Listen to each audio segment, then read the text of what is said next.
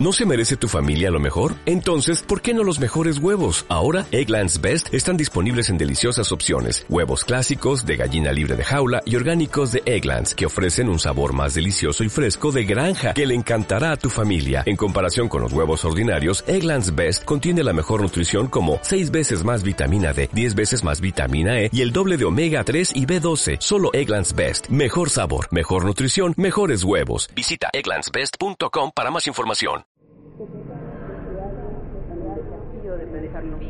como una sociedad democrática, participativa, con todos los recursos que tenemos. Esto pasó en la legislatura de Mendoza. Ya hemos recibido algunas respuestas a estos puntos. No es casualidad que las grandes empresas del mundo que han hecho negocios muy Hechos, actividades, personas y personajes que transitaron la casa de las leyes.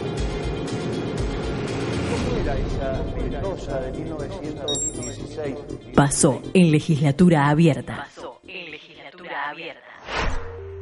En febrero de 2016, apenas iniciada la gestión de la vicegobernadora Laura Montero, se puso en funcionamiento mediante la resolución número 198 la Oficina de Presupuesto y Hacienda, la cual tiene como objetivo fortalecer la capacidad legislativa de participar en el proceso de control del gasto público provincial y municipal.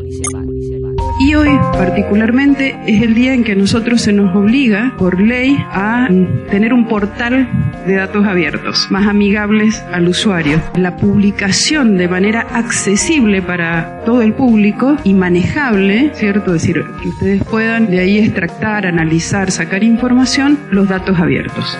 Yo siempre creo que es bueno ponerle algún concepto a, a los presupuestos, los que venimos analizando los números hace tiempo, vemos... Alfonso Grandi, director de esta área, presentó las estimaciones proyectadas de las cuentas fiscales de la provincia hasta el año 2021. Bueno, nosotros hemos querido dar una visión fuera de la coyuntura, más estructural, de la situación fiscal de la provincia. Esta situación una importante recuperación estos últimos años y una vuelta a la sustentabilidad fiscal. Si bien las condiciones del contexto y macroeconómicas son de una gran incertidumbre, lo que nosotros vemos es que hay corriente muy importante que da grados de libertad para mantener a la provincia con niveles bajos de endeudamiento y poder afrontar inversión pública a niveles aceptables o superiores al promedio histórico. ¿Esto qué va a significar a futuro? La proyección que hicieron es hacia el 2021. ¿Cómo, según el análisis de ustedes, estarían las cuentas de la provincia de continuar con esta tendencia?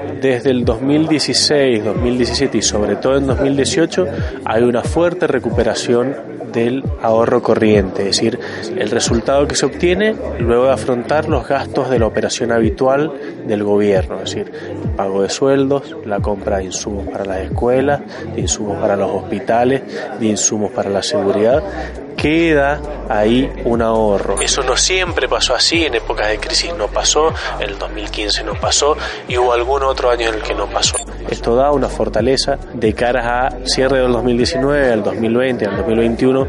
Se proyecta que este ahorro se mantenga y se mantenga a niveles muy aceptables que van a permitir un sendero de la deuda pública que no es explosivo, sino que se va a mantener o va a ir levemente decreciendo y va a depender de los niveles de inversión pública que quiera afrontar el próximo gobierno.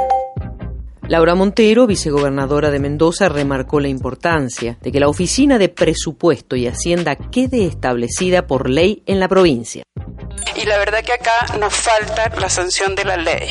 O sea, es una materia pendiente que a mí me gustaría que este tipo de organismos quedaran por ley provincial, porque evidentemente nos permiten esto que ustedes han hecho acá, porque había habido un desfasaje absoluto y un descontrol absoluto de las cuentas públicas. Entonces, esto me parece que tiene que mejorarse para darle estabilidad a la proyección de las políticas públicas, para darle previsibilidad a los manejos presupuestarios, para dar garantía en la efectivización de derechos que se dan a través del presupuesto, como es la salud, como es la educación, como es la las infraestructuras. Entonces, no nos puede volver a pasar nunca más lo que nos pasó y me parece que el poder legislativo no solo tiene el poder de sancionar las leyes y ordenarnos, sino fundamentalmente también es un poder de control. Y ese control se ejerce fundamentalmente a través de la ley de leyes que es el presupuesto.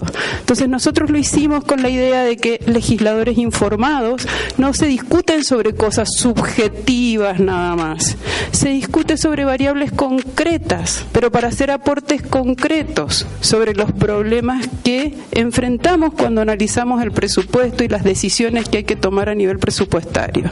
Eran las declaraciones de la vicegobernadora Laura Montero sobre la necesidad de que la Oficina de Presupuesto y Hacienda funcione amparada bajo una ley como ocurre en Córdoba y en el Congreso Nacional, habiendo tomado de ejemplo la experiencia mendocina. Históricamente los presupuestos siempre son complejos de entender, por eso a partir del funcionamiento de esta oficina se busca simplificar y poner claridad en los números de la provincia y la nación. Con esto explicado en forma clara, la sociedad tiene más herramientas para participar de la gestión de un gobierno.